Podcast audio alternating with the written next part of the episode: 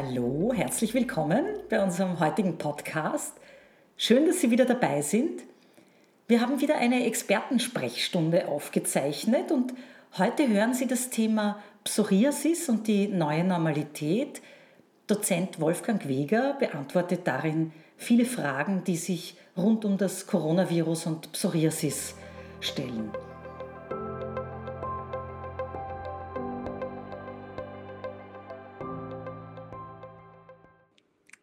Herzlich willkommen zur heutigen Expertensprechstunde zum Thema Psoriasis und die neue Normalität. Mein Name ist Iris Herschkowitz, ich bin eine der Gründerinnen von Selpers und äh, werde diese Stunde moderieren. In den letzten Monaten haben wir ein wenig den Eindruck bekommen, dass es nur noch Corona-Patienten gibt und dass äh, alle anderen Erkrankungen verschwunden sind. Leider ist dem nicht so und äh, deswegen schauen wir uns heute an, was bedeutet die Corona-Situation für Psoriasis-Patienten? Sie haben uns dazu viele Fragen geschickt. Äh, vielen Dank dafür und Ihre Fragen werden heute beantwortet von Herrn Privatdozent Dr. Wolfgang Weger. Er ist äh, Hautarzt, äh, arbeitet an der Klinik, an der Universitätsklinik für Dermatologie und Venerologie am Universitätsklinikum Graz. Dort, leitet, dort ist er der stellvertretende Leiter der Psoriasis-Ambulanz und einer seiner Forschungsschwerpunkte ist die Psoriasis und äh, wie sie behandelt werden kann. Hallo, Herr Dozent Weger. Vielen Dank, dass Sie sich Zeit nehmen heute und äh, unsere Fragen beantworten. Man hört ja, so viel von der. Hallo. Man, man, hört so viel von der neuen Normalität. Was heißt denn die neue Normalität äh, an einer Dermatologie? Ist die bei Ihnen auch schon angekommen und wie sieht so Ihr Krankenhausalltag aus und wie sieht der Alltag der Patienten aus äh, in der neuen Normalität? Noch einmal herzlichen Dank für die Einladung und einen lieben Gruß nach Wien. Ähm, ja, wie sieht es aus? Es hat äh, durch die Corona-Krise durchaus das gegeben, dass wir im Betrieb sehr stark eingeschränkt worden sind und wie Sie auch schon richtig gesagt haben, man hat so das Gefühl gehabt, es gibt eigentlich nur mehr Corona-Patienten und das ist das Einzige, was wichtig ist. Und wir waren da eben, wie gesagt, auch sehr stark eingeschränkt. Jetzt beginnt das wieder, dass wir wieder ein bisschen mehr in den Alltag kommen, dass wir wieder auch unsere Patienten sehen können, was für beide Seiten sehr, sehr gut ist. Aber diese Corona-Krise hat uns natürlich auch einige neue Möglichkeiten eröffnet, auch einige neue Möglichkeiten zu kommunizieren. Und das ist durchaus etwas, was, was positiv ist. Ich kann sagen, dass wir jetzt bereits wieder auf einem Weg sind, ähm, das normale Alltagsleben herzustellen. Und das wird sich auch in den nächsten Monaten, sofern nichts Gravierendes passiert, auch so weiterentwickeln. Mhm. Mhm. Man äh, spricht ja sehr viel oder hat äh, sehr viel vom Risiko gesprochen. Jetzt ist diese Diskussion schon ein bisschen in den Hintergrund geraten. Aber wenn von Risikogruppen äh, gesprochen wird, dann werden natürlich immer die Patienten mit chronischen Erkrankungen angeführt. Und äh, es sind aber nicht alle chronisch Kranken gleich stark betroffen. Und äh, Psoriasis-Patienten wollen natürlich auch wissen, was heißt das jetzt für Sie? Inwiefern Sie, gehören Sie zur Risikogruppe? Wir haben da auch zwei Fragen dazu bekommen, ähm, nämlich gehöre ich als Psoriasis-Patient zur Risikogruppe für eine Infektion mit dem Coronavirus? Und die zweite Frage, die wir herausgegriffen haben, ist, bin ich durch meine Hautläsionen anfälliger für die Aufnahme des Virus? Kann das Virus über meine Hautläsionen in meinen Körper gelangen? Da muss man vielleicht einmal dazu sagen, per se ist man als Psoriasis-Patient jetzt nicht äh, anfälliger, aber die Schuppenflechte ist häufiger mit bestimmten Erkrankungen assoziiert. Sei das Übergewicht, sei das Bluthochdruck, aber auch Lungenerkrankungen wie chronisch obstruktive Lungenerkrankungen. Und diese Erkrankungen können, wenn sie schlecht eingestellt sind, äh, ein Risiko bilden. Und das haben wir auch gesehen, dass vor allem Patienten mit schweren, äh, mit schlecht eingestellten Hypertonus, mit schweren Lungenerkrankungen, mit Diabetes mellitus, auch das ist ein Punkt mit einem schlecht eingestellten Diabetes mellitus, dass die ein höheres Risiko haben, schwerer an Corona zu erkranken. Äh, das ist die Erkenntnis, die wir so gewonnen haben. Wenn das sehr gut eingestellt ist, ist das Risiko auch ähnlich, wie wir es für die anderen Patienten kennen. Und durch die Haut selber ist man jetzt nicht mehr gefährdet. Durch die Psoriasis-Läsionen, da hat man das gleich hohe Risiko, wie das alle anderen auch haben. Also da gibt es keinen großen Unterschied. Hm, mhm.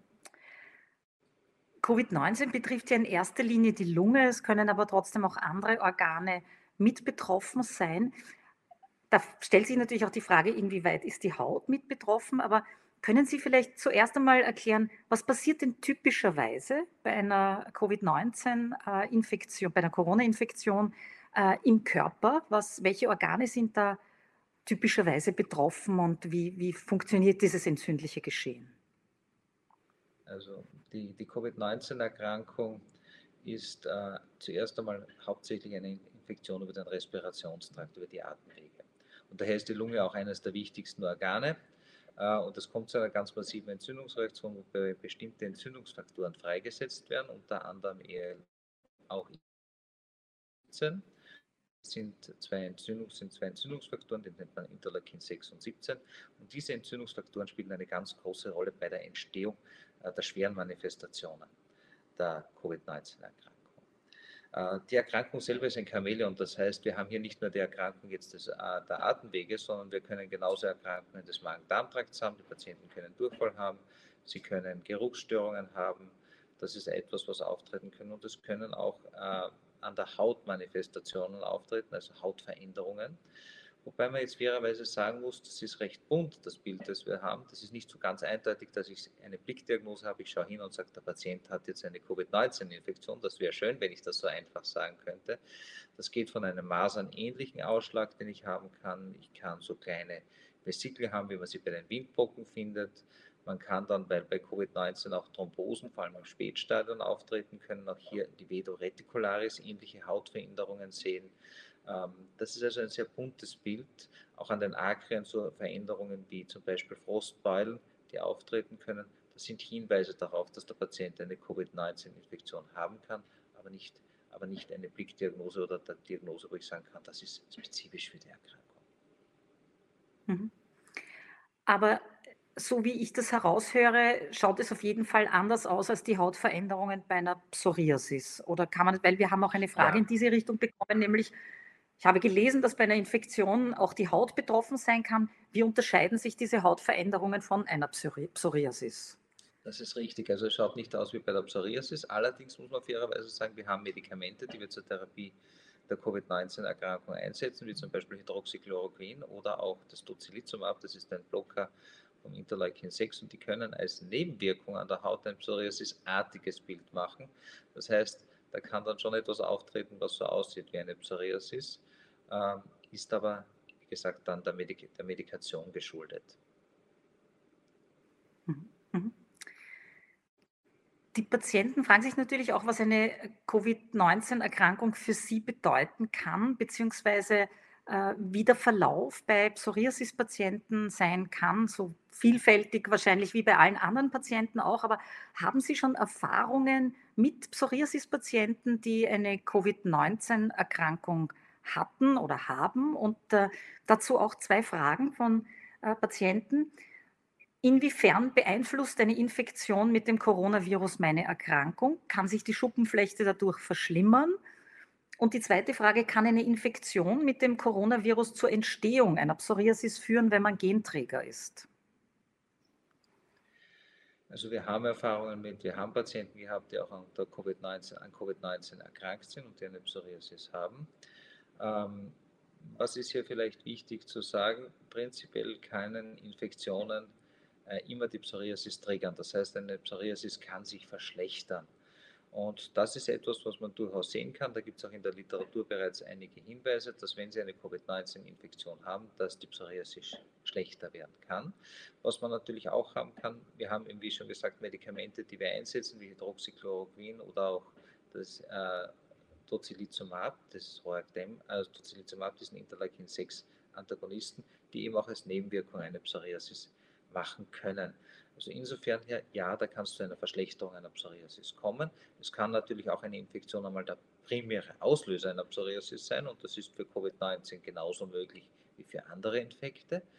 Äh, und ähm, ja, genetisch, die Psoriasis hat eine genetische Komponente. Das ist allerdings nicht so die klassische Komponente, wie Sie sie kennen äh, von anderen Erkrankungen, wie zum Beispiel bei einem Down-Syndrom, wo ich genau sagen kann, der Patient wird jetzt dieses Down-Syndrom haben. Hier sind es verschiedene Genpolymorphismen. Äh, und das heißt, ich und der Patient können jetzt beide die gleichen Genpolymorphismen haben, aber wenn ich das Glück habe, dass ich nie auf den Auslöser treffe, der bei mir die Psoriasis auslöst, dann kann es sein, dass ich sie nie bekomme, während der andere oder der Patient sie bekommen kann. Ähm, das heißt, genetisch bedingt ist es nicht ganz so einfach, das jetzt zu erklären. Psoriasis ist nicht so eine dieser klassischen Generkrankungen und dadurch kann man auch nicht sagen, ich bin jetzt derjenige, der gefährdet ist, Covid zu bekommen, wenn ich jetzt eine Disposition äh, zur Psoriasis habe. Mhm. Mhm. Fragen gingen auch in die Richtung oder kamen in die Richtung, wie soll ich mich verhalten, wenn ich an Covid-19 erkranke? Gibt es da spezielle Empfehlungen für Psoriasis-Patienten? Also mal prinzipiell gelten hier die ganz normalen Empfehlungen, die Sie auch von der Bundesregierung kennen. Das heißt also Händehygiene, das ist etwas, was ganz wichtig ist, das Abstand halten, das Tragen von Masken, das ist, was wir alle machen dürfen derzeit und was auch sinnvoll ist. Äh, jetzt kommt es natürlich darauf an, habe ich eine Psoriasis mit einer Therapie? Und da ist es natürlich sehr spannend, das anzuschauen, weil da haben wir sehr viel dazugelernt. Einer der wichtigen Punkte war natürlich, wenn wir jetzt Leute auf eine Therapie mit einem neuen Medikament, zum Beispiel mit Biologikern, eingestellt ist, dann hat man gesagt, okay, sofern sie keine Infektion haben, die Therapie genauso weitermachen, wie sie bisher, wie sie bisher gelaufen ist. Und wir hatten immer eine Regel, die ganz wichtig ist im Infekt nicht die Therapie nehmen, dann pausieren. Und genau dasselbe haben wir auch in der, in der Covid-Zeit gemacht. Also die Leute, die auf Therapie sind, die sollen auch weiterlaufen. Warum? Äh, die Psoriasis ist ja eine entzündliche Erkrankung. Je stärker die Entzündung ist, desto schlechter. Und wenn jetzt natürlich noch eine weitere Entzündung dazukommt, das heißt die Covid-Infektion, dann steigt mein Entzündungsrisiko, da habe ich noch mehr Entzündung. Und das macht dann auch einen, kann einen schlechteren Verlauf machen. Daher macht es Sinn, diese Erkrankung im unter, im Griff zu behalten. Äh, von Seiten ähm, der von Seiten der Patienten, die jetzt eine Covid-Infektion haben, eine akute, die sollten natürlich dann ihr Medikament pausieren, wenn sie die akute Infektion haben, so wie das auch bei unseren anderen Biologiker-Patienten ganz normal oder im Regelfall gegeben ist. Mhm, mhm. Wir kommen dann noch auf äh, verschiedene Fragen zur Therapie zurück. Aber äh, eine Frage noch zur äh, Behandlung der, der Erkrankung, also der COVID, einer Covid-Erkrankung. Äh, Patienten, die einen schwereren Verlauf haben, müssen ja oft auch beatmet werden. Und äh, da in diese Richtung geht die nächste Frage. Ich habe viele Läsionen im Gesicht. Könnte ich beatmet werden, wenn es durch eine Corona-Infektion notwendig ist? Also Gott sei Dank ist einmal die Psoriasis sind Gott sei Dank sehr selten, vor allem im Erwachsenenalter. Das ist bei Kindern häufiger. Aber es wäre kein Hindernis, dass man beatmet wird, auch wenn man Läsionen, psoriatische Läsionen im Gesicht hat. Das mhm. kann man ganz normal werden. Mhm. Mhm. Sie haben äh, vorhin die Therapie schon angesprochen. Gibt es Unterschiede? Gibt es Therapien, die ein größeres Risiko haben, dass, oder die eher ähm, bedingen, dass äh, die Patienten dann zur Risikogruppe gehören und äh, damit im Zusammenhang auch eine Frage, ich erhalte eine immunsuppressive Therapie. Soll ich diese jetzt ändern oder absetzen, um mein Ansteckungsrisiko mit dem Coronavirus zu verringern? Äh, da ist, also darf ich gleich auf das eingehen, auf diesen Punkt. Äh, die Biologikatherapie ist eine Therapie, wo wir in das Immunsystem eingreifen. Wir nennen das immunmodulierende Therapie, man kann auch immunsuppressiv sagen. Wir haben bei der Psoriasis ja ein übersteigertes Immunsystem, das wir auf das Normmaß zurückführen. Und wie ich schon vorher ausgeführt habe, es ist sinnvoll, dass die Entzündung, und die Psoriasis ist ja eine entzündliche Erkrankung, dass die Entzündung niedrig gehalten wird. Weil wenn ich zu einer schon hohen Entzündung eine weitere Entzündung dazu bekomme, dann ist es schlecht. Das heißt, solange ich jetzt nicht erkrankt bin an einer Covid-Infektion, sollte ich die Therapie weiter fortführen. Da bringt Pausieren weniger. Vor allem betrifft das die neuen Therapien, Biologiker zum Beispiel. Äh, eine Überlegung ist es zu pausieren, kann natürlich sein, wenn jemand sehr hoch dosiert Cortison bekommt. Das ist aber bei der Psoriasis an sich nicht sehr häufig der Fall oder sollte auch nicht gestehen, weil das eine Psoriasis nach dem Absetzen von Cortison auch massiv verschlechtern kann.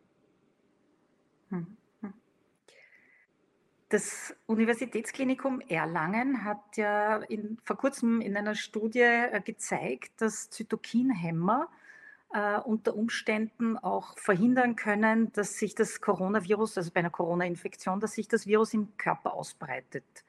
Wenn ich richtig äh, informiert bin, ist das aber eine Studie, die recht kontrovers diskutiert wird, weil die Frage ist, äh, sind Patienten, die Zytokinhämmer bekommen, dann auch besser geschützt gegen das Coronavirus oder gegen eine Corona-Infektion?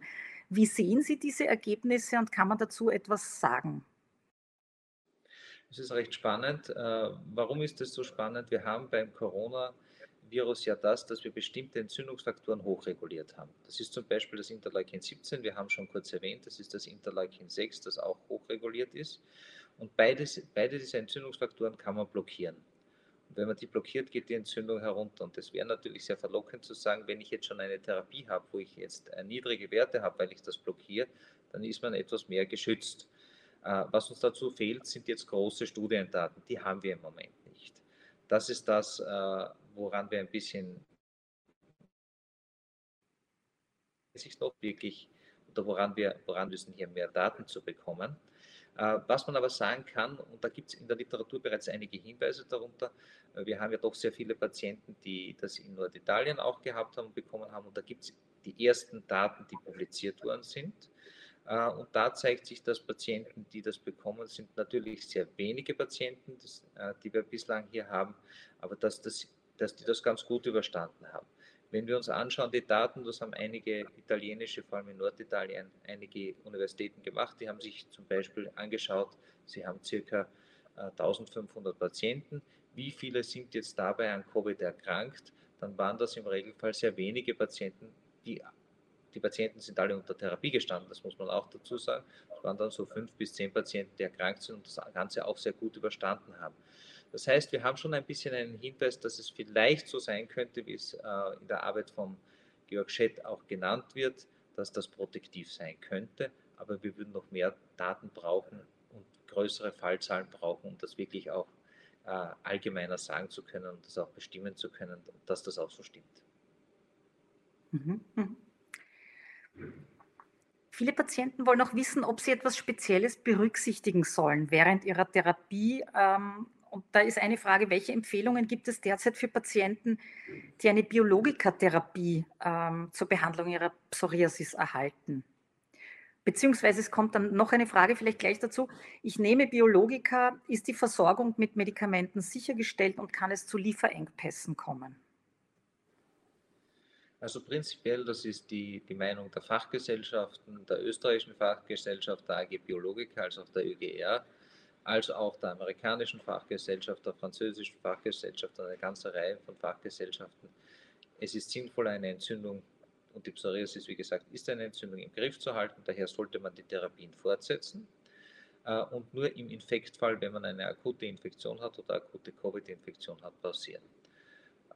Und das hat eigentlich auch recht gut funktioniert. Das kann ich aus unserer eigenen Erfahrung sagen. Die meisten Patienten haben weitergespritzt und äh, die Biologiker weiter eingenommen. Das hat äh, gut funktioniert. Es sind da auch sehr wenige Leute krank geworden. Äh, wir haben bei über, 2000, äh, bei über 1000 Patienten mit äh, Biologikatherapien zwei Patienten bislang, die krank, erkrankt sind an Covid. Die haben das sehr gut überstanden. Wir haben zwei Patienten, die in Kontakt waren mit Covid-Patienten, die Erkrankung aber nicht bekommen haben. Also man kann sagen, okay, das schaut recht gut aus. Äh, mit den Lieferengpässen derzeit würde ich sagen, ist die Versorgung sichergestellt. Äh, mit den Biologikern, da hat man auch gewisse Reserven geschaffen. Sollte sich, wenn das nicht ein Dauerzustand wird, eigentlich ganz gut ausgehen. Ähm, eine Zeit lang haben sich äh, Patienten ja wenig zum Arzt getraut. Jetzt äh, hat sich die Situation wieder gebessert und äh, die Patienten gehen auch wieder zum Arzt. Ähm, Gibt es noch irgendetwas, das Sie empfehlen würden, dass man speziell berücksichtigen sollte, beachten sollte, wenn die Patienten zur Hautärztin gehen? Und ähm, eine Frage kam auch in die Richtung, für die Untersuchung muss die Ärztin häufig meine Haut berühren. Wie laufen Untersuchungen gerade ab? Ist das im Moment möglich? Erfolgen die Untersuchungen wieder wie vorher oder wie werden da die Schutzmaßnahmen umgesetzt? Also prinzipiell äh, muss man die Haut nicht, nicht berühren, äh, um sie zu untersuchen. Es reicht ja, das auch sich anzuschauen, das in Blick, äh, Blickdiagnostik zu machen. Wir haben natürlich als erstes einmal das, dass wir Handschuhe tragen, dass wir Masken tragen das muss ja auch natürlich der Patient tragen, auch der trägt ja Handschuhe. Äh, und man kann schon durch das, Hin, durch das Hinsehen, da ist die Dermatologie ja ein sehr angenehmes Fach, weil man kann wirklich viel durch, durch äh, Blickdiagnostik sehen, sehr viel erkennen. Das ist ja auch einer der Punkte, warum man auch viel machen kann mit Telemedizin. Man kann, weil man an der Haut die Dinge sehen kann, das auch via Bild, äh, via Internet übertragen und sich das anschauen. Äh, denn es ist natürlich noch nicht so, dass es wieder die Untersuchungen sind, so wie wir es vorher gewohnt haben. Wir haben, wie gesagt, alle Masken. Wir dürfen uns auch nicht die Hand geben. Auch das ist ja einer der Hauptübertragungswege, dass man das so bekommen kann. Dadurch ist es, ich würde schon sagen, noch immer ein etwas gewöhnungsbedürftiges Aufeinandertreffen. Und das wird sich äh, wahrscheinlich noch eine Zeit lang so halten, bis das wieder so ist, wie wir es gewohnt waren sind ja auch äh, viele Termine verschoben worden oder abgesagt worden. Und jetzt äh, wollen die Patienten auch wissen, wieso der, der Normalzustand wieder langsam anläuft, beziehungsweise ob es auch einen Einfluss hat auf äh, ihre Therapie oder auf ihren Krankheitsverlauf, wenn diese Termine verschoben werden. Und auch, ob es bestimmte Kriterien gibt, nach welchen die ersten Termine wieder vergeben werden. Können Sie dazu also was sagen? Wir haben, das so gehandhabt, äh, wir haben mit den Patienten telefonisch oder über Teledermatologie sehr viel Kontakt gehalten und den Patienten, die einmal, wo die Therapie weiterhin sehr gut gelaufen hat, gelaufen ist, da haben wir so gemacht, dass wir uns mit den Hausärzten kurz geschlossen haben, die dann die Rezepte ausgestellt haben. Wir haben also mit den Patienten gesprochen, wir haben einen Therapieplan erstellt. Das Rezept ist dann über den Hausarzt gegangen. Da muss ich auch ein großes Danke an die Hausärzte und, äh, aussprechen, dass sie uns hier sehr unterstützt haben. Äh, das hat ganz gut funktioniert. Diese Patienten haben wir auch jetzt eher im außerhalb des Krankenhauses unter Anführungszeichen behandelt und eben telethermatologisch, wo es ganz akut war oder wo wir gesagt haben, da ist jetzt eine Krise, da passt was nicht, da müssen wir was ändern. Die Patienten haben wir hereingeholt äh, und das ist jetzt auch natürlich die Priorität, wo etwas akut ist, wo sich was massiv verschlechtert. Das sind die Patienten, die zuerst zu uns kommen und ich denke, in den nächsten Monaten werden wir wieder eine normalere Situation haben. Das sollte sich bis zum Herbst äh, auch wieder so eingespielt haben, dass wir wieder von einem Normalzustand reden können. Derzeit ist es natürlich so, wie Sie auch richtig sagen, es sind sehr viele Termine ausgefallen, die alle einzuholen, wird uns schon noch ein beträchtliches Stück Arbeit mhm. bringen. Mhm, mhm. Ein, also zwei solche Fragen haben wir aufgegriffen. Aufgrund der Corona-Pandemie fand bei mir schon seit vier Monaten keine Blutuntersuchung zur Überwachung meiner Thrombozytenwerte statt. Ich werde mit einem monoklonalen Antikörper behandelt. Wie lang kann diese Blutuntersuchung warten? Das ist jetzt insofern ein bisschen eine schwierig zu beantwortende Frage, weil es darauf ankommt, wie weit die Thrombozytenwerte abgefallen sind. Äh, und da müsste ich schon auch den Kontext jetzt, äh, den wirklichen Kontext kennen, wie hoch diese Werte sind. Äh, das muss man individuell entscheiden. Wenn das jetzt nur ein sehr geringer Abfall ist, dann ist das sicher mit vier Monaten möglich. Wenn das jetzt sehr stark ist, dann muss, müsste das sofort erfolgen. Wie gesagt, da tue ich mir jetzt wirklich schwer, auf diese Frage konkret eine Antwort zu geben, ohne die Werte zu kennen. Mhm. Aber Können wie gesagt, was wir schon gemacht haben, da, entschuldigen Sie, das, das Ding, was wir ja? schon gemacht ja. haben, wir haben diese Blutuntersuchungen schon hauptsächlich jetzt über den niedergelassenen Bereich, also über die Hausärzte und Hausärztinnen machen lassen. Und das hat eigentlich ganz gut funktioniert. Also das heißt, wir haben die Werte doch bekommen. Sie sind halt nicht bei uns im, im, im Haus gemacht worden, sondern im niedergelassenen Bereich und die Patienten haben uns das über, äh, ähm, na, die Patienten haben uns das übermittelt und damit haben wir praktisch schon die Werte gehabt und konnten dann auch entscheiden. Aber das hängt jetzt wieder von, bei dem, der fragt oder bei derjenigen äh, Patientin, die mhm. fragt, natürlich davon ab, wie das dort gehandhabt worden ist. Wir haben das äh, doch relativ gut gelöst. Das heißt, es wäre auf jeden Fall eine Empfehlung, zum Hausarzt zu schauen und sich da vielleicht kurz zu schließen und ins Labor zu gehen. Richtig, Richtig. Mhm. Und dann den mhm. Befund zu übermitteln und damit hätte man dann praktisch ja mhm. auch wieder die Möglichkeit, sich entsprechend, sich entsprechend äh, zu koordinieren und zu schauen, wie wir weiter vorgehen. Mhm, mhm. Wie sieht es denn mit Bestrahlungstherapien aus? Werden die wieder regulär durchgeführt? Und äh, dazu auch eine Frage. Seit Ende letzten Jahres bekomme ich eine Bestrahlung meiner Schuppenflechte deren Dauer sich immer weiter verlängern konnte. Wegen des Virus wurde die Bestrahlung gestrichen. Ich mache mir Sorgen, dass ich wieder mit einer kurzen Bestrahlungsdauer starten muss. Was kann ich tun? Gibt es da eine Empfehlung dazu? Also prinzipiell ist es so, dass die Bestrahlungen natürlich in der Corona-Krise ausgesetzt waren, wie in den meisten, meisten äh, Bereichen. Wir eben mit, dem, mit den, äh, dass wir hier Strahlungstherapien wieder bei uns wieder fast Normalzustände. Und natürlich muss man dann am Anfang, das kommt jetzt darauf an, wie lange es passiert ist, wieder mal ein bisschen schauen, wie, wie man uns langsam hinauf, hinauftasten sozusagen an die Dosis, die der Patient gut verträgt. Das kann aber, wenn er es gut vertragen hat, durchaus etwas schneller gehen, als es am Anfang der Fall war. Weil da haben wir ja schon Vorwerte, die uns auch schon einen Hinweis liefern, wie gut der Patient oder die Patientin das verträgt. Mhm. Sie haben vorher schon die Schutzmaßnahmen angesprochen. Aufgrund der Lockerungen sind die Maßnahmen natürlich besonders wichtig und wir haben da auch einige Fragen dazu. Auch zum Händewaschen. Händewaschen wird ja immer besonders hervorgehoben, äh, dass das eine der zentralen Möglichkeiten ist, sich zu schützen. Und genau dazu haben wir auch Fragen. Äh, wie kann ich meine Hände, die durch häufiges Waschen beansprucht sind, gut pflegen? Was empfehlen Sie zur Handpflege? Wäre mal eine Frage. Also hier kann man durchaus Cremen nehmen, wie zum Beispiel ein Neutrogener Creme. Das ist etwas, was sehr gut wirkt, äh, wo man auch die, die, die Haut pflegen kann, die Haut auch wieder etwas fettet, weil das ist ja das große Problem, dass man beim Waschen die Lipide herauswäscht und dadurch wird die Haut trockener und auch rissiger und das empfindet man natürlich als unangenehm, kennt jeder von uns. Das ist einmal eine der ganz wichtigen Maßnahmen, wo man ganz einfach schon etwas tun kann. Warum ist das Händewaschen so wichtig? Äh, das hat den Punkt einerseits einmal durch die Seife, die man dabei verwendet, äh, werden, das vertragen die Viren nicht sehr gut. Sie können dabei zugrunde gehen. Das zweite ist, durch die mechanische Reibung werden die Viren auch zerstört. Und damit reduziert man natürlich die Viruslast, die man am Körper hat. Und aus diesem Grund sollte man das auch weiterhin fortführen und dann nicht aufhören, auch wenn das vielleicht jetzt noch immer ein bisschen mühsam sein kann, jedes Mal daran ans Händewaschen erinnert zu werden. Aber das ist einer der wichtigsten Punkte und das funktioniert auch gut. Das ist ja auch der Grund, warum wir uns nicht die Hand geben sollen derzeit, weil das ja eine Möglichkeit ist, praktisch Viren von einem zum anderen zu übertragen. Und da werden wir wahrscheinlich noch eine Zeit lang damit leben müssen.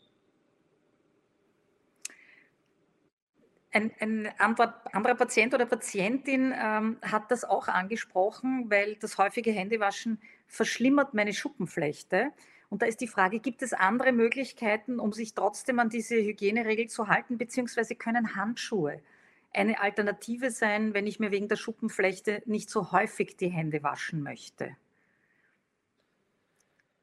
Man kann natürlich Handschuhe tragen, dann muss man sie wechseln und man muss sie auch so ausziehen, dass man dann nicht die Oberseite, also die Seite, die nach außen gerichtet ist, angreift, weil sonst hat man natürlich die Viren auch wieder auf der Hand und dann kommt man ums Handwaschen auch nicht rundherum. Also es ist natürlich eine Möglichkeit, äh, das schon ein bisschen zu reduzieren, das ist richtig, aber ganz ums Händewaschen kommt man trotzdem nicht rundherum. Wie sieht es denn mit Desinfektionsmitteln aus? Gibt es Desinfektionsmittel, die eher zu empfehlen sind als andere? Gibt es grundsätzlich Empfehlungen zum Umgang mit Desinfektionsmitteln für Psoriasis-Patienten? Also es gibt jetzt keine speziellen Regelungen. Man kann die Desinfektionsmittel, die Sie in der Apotheke bekommen oder die Sie in, in den äh, Ketten bekommen, durchaus verwenden. Die sind gut geeignet und da gibt es keine speziellen jetzt Hinweise oder speziellen Vorschriften, dass für Psoriatika das eine oder andere Desinfektionsmittel viel besser wäre. Solange man sie äußerlich anwendet, ist das kein Problem. Worüber wir bei den Schutzmaßnahmen noch nicht gesprochen haben, ist der Mund-Nasenschutz. Und ähm, wir haben eine Frage bekommen, meine Schuppenflechte tritt häufig hinter den Ohren auf. Das erschwert mir das Tragen eines Mund-Nasenschutzes. Haben Sie eine Empfehlung für mich? Was man natürlich, Sie wissen, bei, der, bei den Tragen des Mund-Nasenschutzes sind ja auch Schals zum Beispiel erlaubt. Und hier wäre vielleicht eine Möglichkeit, das mit einem Schal zu machen. Da muss man das nicht direkt hinter den Ohren machen. Das kann man ja sehr gut sich also vor das Gesicht machen und, und, und fixieren. Das wäre auch eine Möglichkeit, äh, das recht, äh, recht angenehm zu machen. Und ähm, ja, es ist im Moment ja eh schon ein bisschen auch so, dass der Mund-Nasenschutz ja im öffentlichen Bereich und auch beim Einkaufen nicht mehr obligatorisch vorgeschrieben ist. Das heißt, hier haben wir schon ein bisschen eine Entspannung. Im Krankenhaus ist er natürlich zu tragen und bei, bei Visiten beim Arzt auch, aber das ist ja dann doch meistens eher eine kürzere Dauer. weil wir ja auch hier darauf achten, dass wir nicht zu viele Patienten äh, zur selben Zeit am selben Ort haben. Wir halten hier die Abstandsregeln ein und das heißt, damit können wir auch gewährleisten, dass die Leute recht zügig drankommen. Das heißt, man ist relativ schnell auch wieder äh, oder schneller fertig, als wir es vielleicht sonst kennen aus den überfüllten Ambulanzen. Und damit ist auch die Tragezeit des Mund-Nasenschutzes ein bisschen eine begrenztere. Also da haben wir vielleicht einen Vorteil gegenüber der Zeit vor Corona. Okay. Thema Lebensqualität, das Thema Juckreiz äh, ist auch immer wieder gekommen. Manche Patienten haben festgestellt, dass seit der Corona, seit Corona begonnen hat, ihr Juckreiz schlimmer geworden ist und andere haben festgestellt, dass er besser geworden ist während des Lockdowns. Und dazu haben wir jetzt zwei Fragen. Mein Juckreiz hat sich seit dem Beginn der Corona-Pandemie verschlimmert. Woran kann das liegen und was kann ich dagegen tun? Wäre mal die eine Frage. Ja, die, Corona-Pandemie hat natürlich uns alle auch ein bisschen schon gestresst. Das muss man auch sagen. Es ist eine Erkrankung, die wir nicht kennen, mit der wir auch erst lernen haben müssen, umzugehen. Wo natürlich auch Ängste da sind, wo man sich auch fürchtet, dass man das bekommen kann, wo man sich um seine Angehörigen fürchtet. Und das ist für einen ja auch selber Stress. Und Stress ist ein ganz mächtiger Faktor, der den Juckreiz antreiben kann. Und das heißt, Vielleicht empfindet man das jetzt auch nicht ganz so als, ich sage jetzt einmal so als Stress, aber wenn man sich sehr viele Sorgen macht und Dings, kann das durchaus dazu führen, dass man, man stärker und einem stärkeren Juckreiz leiden kann. Anders natürlich kann für manche Leute ist das Leben auch etwas ruhiger geworden dadurch, dass man jetzt nicht so viele Verpflichtungen hat und vielleicht auch nicht die ganze Zeit jetzt gestresst wird von anderen Mitmenschen. Das ist auch eine Möglichkeit. Das nimmt natürlich dann wieder diesen Stress weg und dann kann es auch so sein, dass der Juckreiz verschwindet. Und das macht, ich fühle mich jetzt wohler, weil das war mal eine sehr entspannte Zeit. Ich bin nicht, nicht dauernd angerufen worden. Es hat nicht jede Zeit immer jemand etwas von mir haben wollen das kann auch dazu führen, dass man dann einfach weniger Juckreiz hat, weil auch der Stress hier weniger geworden ist. Und Juckreiz und Stress hängen ja sehr eng zusammen. Da gibt es eine ganze Reihe von Untersuchungen. Wir verstehen noch nicht alles in der Pathogenese, äh, aber da gibt es sehr viele Untersuchungen, dass auch hier Entzündungsfaktoren eine große Rolle bei der Entstehung von Juckreiz äh, spielen, gerade bei der Psoriasis. Und wenn man natürlich jetzt auch dann, äh, und Stress ist ja ein Faktor, der auch bei der Psoriasis einen ganz großen Einfluss hat, wenn man den also wegnimmt oder wegbekommt, dann hat man auch hier eine Besserung oder wird auch eine Besserung bemerken. Sie haben mir jetzt die zweite Frage vorweggenommen, weil das war ein Patient, der genau das Gegenteil, also genau das beobachtet hat, was Sie jetzt äh, beschrieben haben, nämlich dass im Homeoffice der Juckreiz abgenommen hat und äh, wo jetzt die Sorge ist, äh, wie kann man, was kann man tun, um auch wenn man dann wieder im Büro arbeitet, diesen Juckreiz nicht plötzlich zu verstärken. Aber wenn ich wir das nehmen so mit, generell sage, wenn ich ja. das so generell sagen könnte, dann würde ich sehr viel Geld verdienen können, dann würde ich jetzt einen, einen Leitfaden schreiben. Aber leider ist das sehr individuell und das hängt von den verschiedenen Faktoren, die natürlich die Menschen stressen, auch ab. Äh, da kann man nur probieren, vielleicht kann man hier das eine oder andere ändern oder, oder äh, sich überlegen, wie man gewisse Situationen vielleicht vermeiden kann.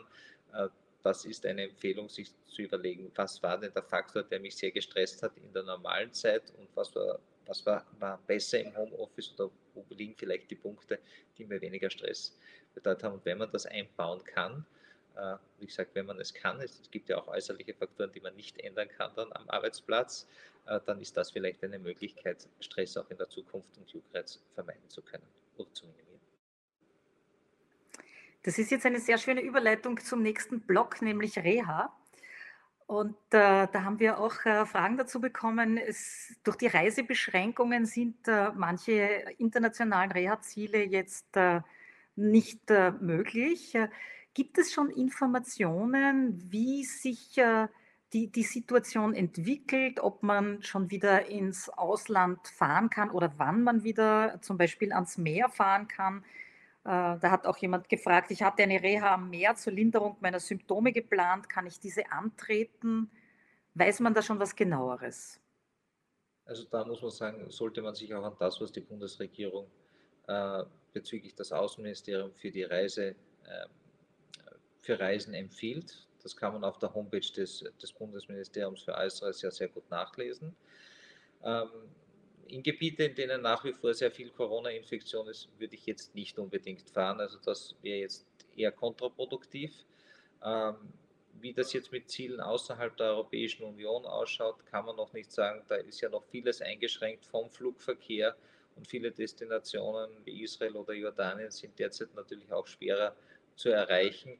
Äh, da muss man sagen, muss man abwarten und sehen, wie sich die Situation entwickelt. Äh, das ist eine dynamische Situation, das ist schwer jetzt äh, von diesem natürlich schön, wenn ich es könnte, aber da muss ich leider passen. Über diese Fähigkeit verfüge ich nicht. Leider. ähm, ja, wäre schön. Heuer, ja, wäre wär, wär praktisch, oder? Ähm, es wird ja ohnehin auch, auch eher empfohlen, heuer Urlaub im Inland zu machen. Und in diese Richtung geht die nächste Frage, nämlich ist das Klima im Hochgebirge genauso gut wie Meeresklima, um meine Schuppenflechte zu lindern? Also prinzipiell ja, das geht im Hochgebirge genauso gut wie am Meeresklima. Der, der, Hauptfaktor ist ja das, dass man, dass man praktisch, lassen Sie mich das jetzt sehr salopp äh, formulieren, von dem Stress, den man hat, herunterkommt. Und ob das jetzt am Meer ist oder jetzt an, an im Hochgebirge, das kann an beiden Orten funktionieren. Wobei natürlich im Meer dazu kommt der Salzgehalt, den Sie im Meer haben. Das ist auch etwas, was ja auch die Psoriasis lindert. Den habe ich natürlich im Hochgebirge nicht. Den werde ich in den, äh, den dortigen Gewässern nicht in dem Ausmaß anfinden. Da äh, kann ich leider auch nichts dran ändern. Das bleibt so, wie es ist. Gibt es eigentlich Möglichkeiten, das Meeresklima zu simulieren, wollte jemand wissen? Es gibt ja diese Salzgrotten und ähnliches. Es ist, eine, es ist eine gute Frage, aber da muss ich ganz offen sagen, ich kann jetzt nicht beantworten ich wüsste jetzt selber nicht, wie gut das funktioniert und ob das wirklich so exakt funktioniert, wie es im Meer ist. Da bin ich jetzt äh, leider nicht der Experte dafür. Mhm. Die, die letzten Monate haben ja gezeigt, dass es wichtig ist, dass Patienten auch selber wissen, was sie tun können, um uh, unabhängig auch von Arztbesuchen etwas für äh, positiv auf ihren Krankheitsverlauf einzuwirken. Was natürlich immer wichtig ist, aber in dem Fall war zum Teil die Information ja auch abgeschnitten. Jetzt will jemand wissen, wie kann ich selbst positiv auf den Verlauf meiner Erkrankung einwirken? Und ähm, eine zweite Frage in diese Richtung. Wegen meiner Gelenkschmerzen kann ich mich gerade nur schlecht bewegen. Wie kann ich trotzdem etwas für meine Gesundheit tun? Also positiv einwirken, das ist natürlich so, wenn man natürlich Stress vermindern kann, wir hatten das Thema ja heute schon, äh, dann tue ich etwas sehr Gutes, wenn ich das abbauen kann, wenn ich, wenn ich ruhiger werde, wenn ich schaue, dass ich meine Dinge organisierter machen, mache. Es ist kann natürlich auch für manche Patienten genau das Stress bedeuten, wenn ich das jetzt organisierter machen muss, weil wenn ich gewohnt bin, eher im Chaos zu leben, geht es mir vielleicht, habe ich dort weniger Stress. Das ist durchaus eine Möglichkeit. Da muss man individuell schauen, was einem gut tut. Und da gibt es natürlich jede Menge, das wissen die Patienten aber meist intuitiv sehr, sehr gut. Also äh, das, das ist sicher ein wichtiger Punkt. Es gibt ja auch Patienten, äh, wo die Ernährung eine Rolle spielt. Das ist individuell ganz, ganz verschieden bei Patienten. Wir haben also keine Nahrungsmittel, wo ich sagen kann, die tun dem einen Patienten ganz schlecht und dem anderen, und, und das kann ich nicht verallgemeinern, aber wenn ich weiß, äh, es gibt zum Beispiel, ich vertrage etwas, also wenn ich Chili esse zum Beispiel, dann wird es schlechter und ich habe Patienten, bei denen das so ist, dann würde ich das meiden.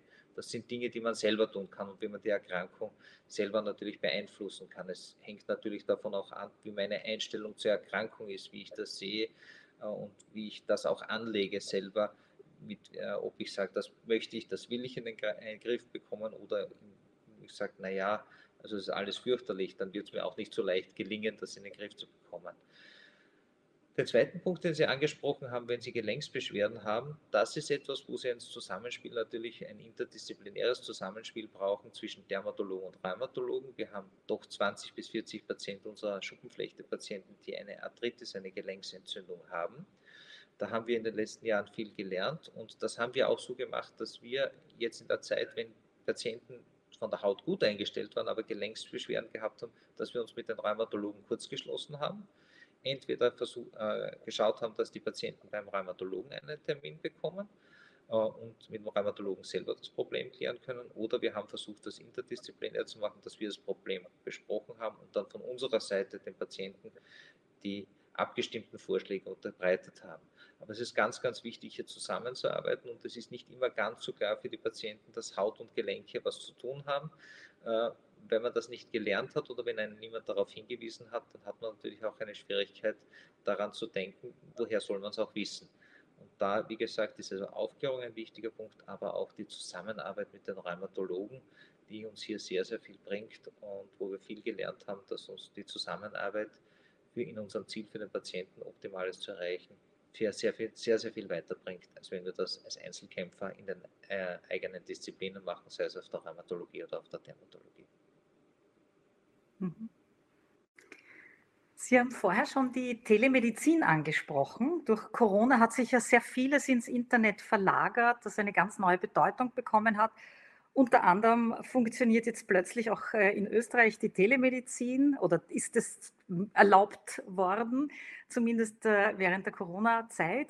Ähm, wie sehen Sie denn die Telemedizin oder die Rolle der Telemedizin in der Dermatologie? Wo sind die Grenzen? Wie funktioniert so eine telemedizinische Sprechstunde? Also wir haben eine eigene virtuelle Ambulanz. Wir haben uns mit dem Thema Telemedizin ja auch schon seit Jahren beschäftigt. Wir haben auch Studien dazu gemacht.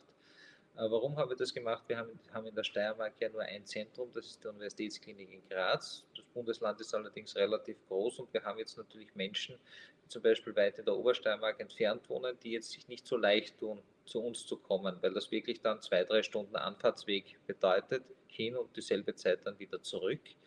Äh, und dadurch war immer eine der Ideen zu sagen, okay, wir schauen, wie können wir das machen, zum Beispiel in der Psoriasis, können wir Therapien auch hier monitorieren, können wir schauen, ob das gut funktioniert, wenn der Patient das telethermatologisch macht. Äh, also das heißt, wir hatten ein bisschen Vorerfahrungen und da waren wir schon ein bisschen zuversichtlich, dass das ganz gut funktionieren kann. Und das hat auch in der Krise sehr, sehr gut funktioniert. Das heißt, Patienten, die schon auf Therapie waren, die haben wir damit sehr gut monitorieren können. Da haben wir einen sehr guten Austausch gehabt. Das hat auch gut funktioniert. Natürlich gehört auch eine gewisse Affinität der Patienten dazu, dass man, äh, dass die das auch möchten. Es gibt natürlich Patienten, die sagen, das lehne ich ab, das mache ich nicht, da werde ich mir mit der Telemedizin auch schwer tun. Es gibt auch Ärzte, die das tun, muss man auch fairerweise sagen. Also das ist ja nicht etwas, was nur einseitig ist. Äh, aber interessanterweise auch viele ältere Patienten haben das inzwischen als Vorteil gesehen und gesagt, ja, da muss ich nicht ins Krankenhaus kommen, äh, da kann ich mich nicht anstecken, das mache ich ganz gemütlich von zu Hause. Ich rede mit meinem Arzt, ich schicke ihm das und der schreibt mir das zurück und dann habe ich eigentlich ein, ein, ein sehr gutes, äh, bekomme ich ein sehr gutes Resultat. Und wie gesagt, das funktioniert gut bei Therapien, die laufen. Das funktioniert auch sehr, sehr gut, weil wir natürlich in der Dermatologie, das ist ein visuelles Fach, wir können vieles sehen, das kann man auch am Bild natürlich sehr gut sehen und damit kann man auch einiges diagnostizieren. Wichtig ist dann natürlich die Bildqualität, also ein, ein, ein verwackeltes und verwaschenes Handyfoto, da werde ich es auch nicht schaffen, ein, eine gute Diagnose zu stellen. Also das heißt, ein bisschen ein Gespür, wie das Foto ausschauen sollte und was man darauf erkennen sollte, das braucht man auch. Das kann manches Mal schon eine Herausforderung sein. Gelingt auch mir nicht immer, ein gutes Foto zu machen, vor allem nicht mit dem Handy. Also da schließe ich das nicht aus dann muss ich es halt öfters probieren. Äh, das sind, das sind wichtige Voraussetzungen. Wo es natürlich ein Problem gibt, ist das, wenn ich jetzt hergehe und jetzt jemanden auf eine neue Therapie einstelle. Dann ist es mir schon sehr wichtig, mit dem Patienten das persönlich zu besprechen. Äh, und da sind schon Grenzen, wo es uns aufgefallen ist, da tun wir uns schwerer, vor allem wenn das jetzt zum ersten Mal ist, dass man eine Therapie äh, beginnt mit einem Biologikum zum Beispiel. Da fehlt uns das, weil da ist das persönliche Gespräch nicht wirklich so zu ersetzen. Wenn man jetzt was umstellt und der Patient schon Vorerfahrungen hat, geht das dann schon um einiges leichter. Äh, was ist natürlich auch ein, ein Punkt, und da haben wir es auch lernen müssen, wenn man natürlich jetzt kommuniziert telemedizinisch, dann muss man auch einige Dinge berücksichtigen. Was fragt man? Man, man sieht ja auch, wenn man das jetzt so macht, wie wir es in einer Telekonferenz, das ein bisschen verzögert. Das heißt, oder auf einem kleinen Bild, man kann nicht die Mimik genauso gut erkennen, wie man sie sonst gewohnt ist zu erkennen. Äh, man muss beim Wording darauf achten, man darf keine Fragen vergessen, die man unbedingt stellen muss. Also das heißt, man muss sich da schon auch überlegen, wie ich das jetzt mache.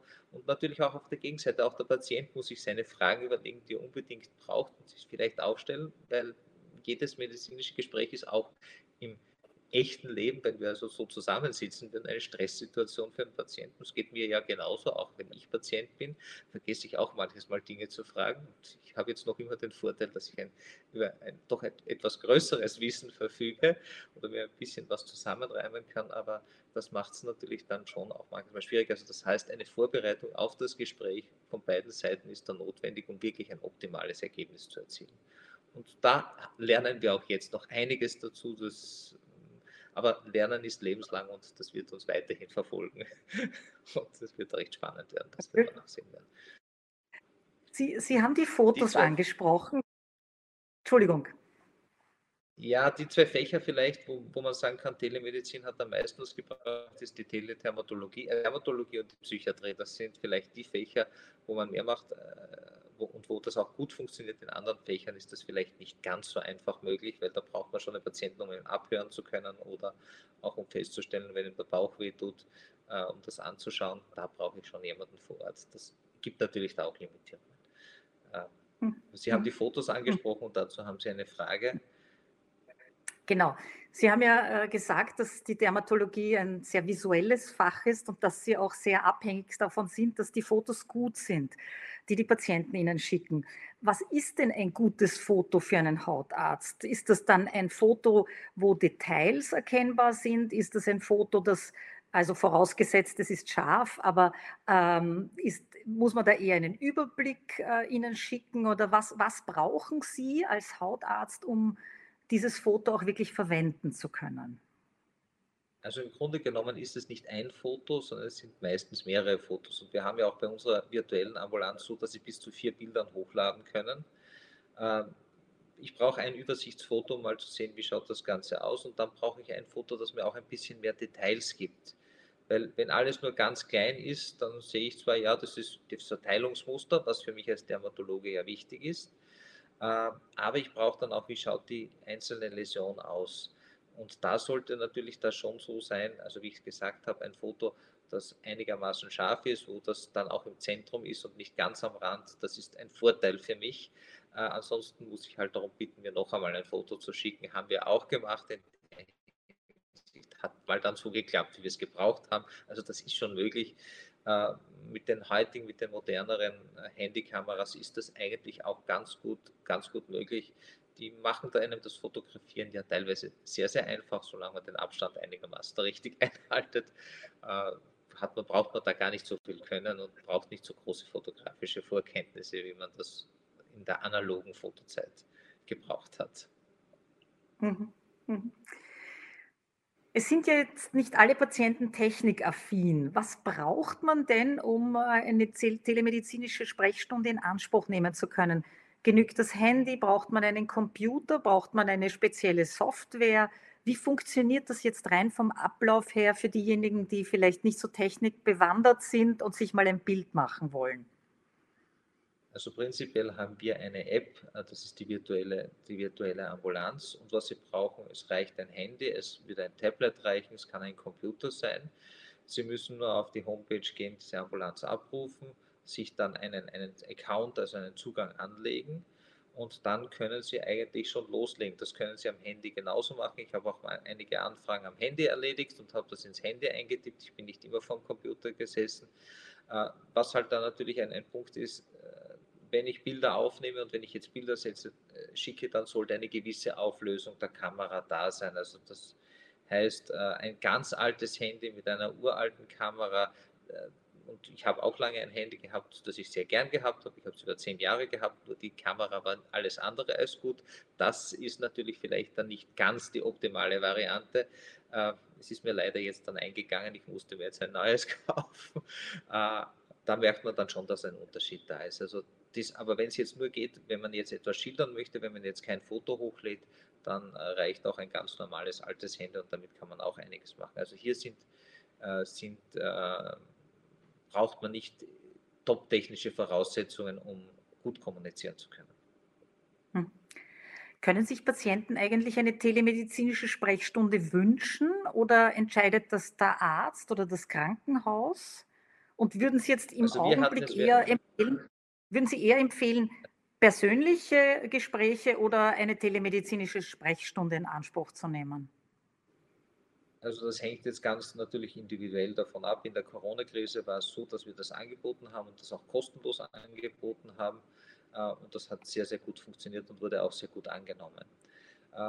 Wenn jetzt natürlich jemand ein Hochrisikopatient ist und sich das Problem telemedizinisch lösen lässt, das kann man sich ja auch anschauen, wenn man das, wenn man miteinander kommuniziert, sieht man ja, kann ich das machen oder kann ich das nicht machen. Wenn ich sehe, das geht gut, dann ist das überhaupt kein Problem.